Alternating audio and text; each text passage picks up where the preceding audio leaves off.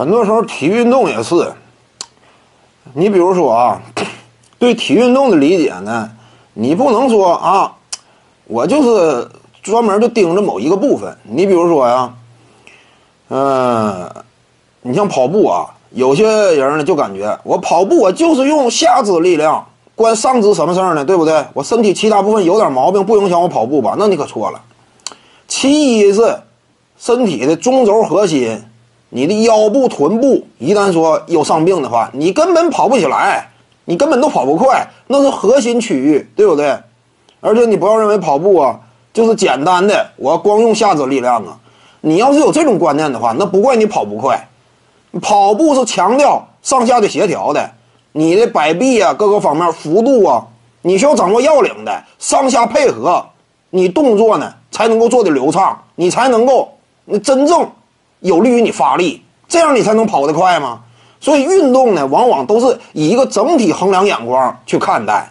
那几乎每项运动都是，你不能啊，你比如拳击，你打拳，你就光是直接这么打呀，那肯定是不行的，你是没有劲儿的。你怎么打拳才能有劲儿呢？上下结合，步伐配合上，你的扭胯再加上松肩，这么出拳，对不对？你得配合着来嘛。你看泰森怎么打没？出完拳之后再换一换一手，你这得是整体配合出拳，你才有力度嘛。你像有些观众一整就提啊，呃，有些功夫在 UFC 当中能不能好使？你比如说呀，这种打法，他这个不符合呢，就是目前我们对于搏击的一种理解。你要是比赛场上，你这么往前打的话，他没有劲儿啊，对不对？而力度、速度它不够啊，那拳击。格斗，那讲究的是重拳出击，对不对？你小刺拳的话，也就是量一下距离，讲究是重拳出击，KO 对手。你这个你打谁呢？如果真好使的话，那 UFC 早就大面积使用了。你别说别的，你就是收点费，真好用，早就有的是人用了。为什么人家不用呢？你可能说不太好使呗，对不对？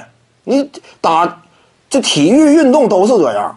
讲究是身体全面协调，对不对？哪每一个部分呢，其实都挺关键。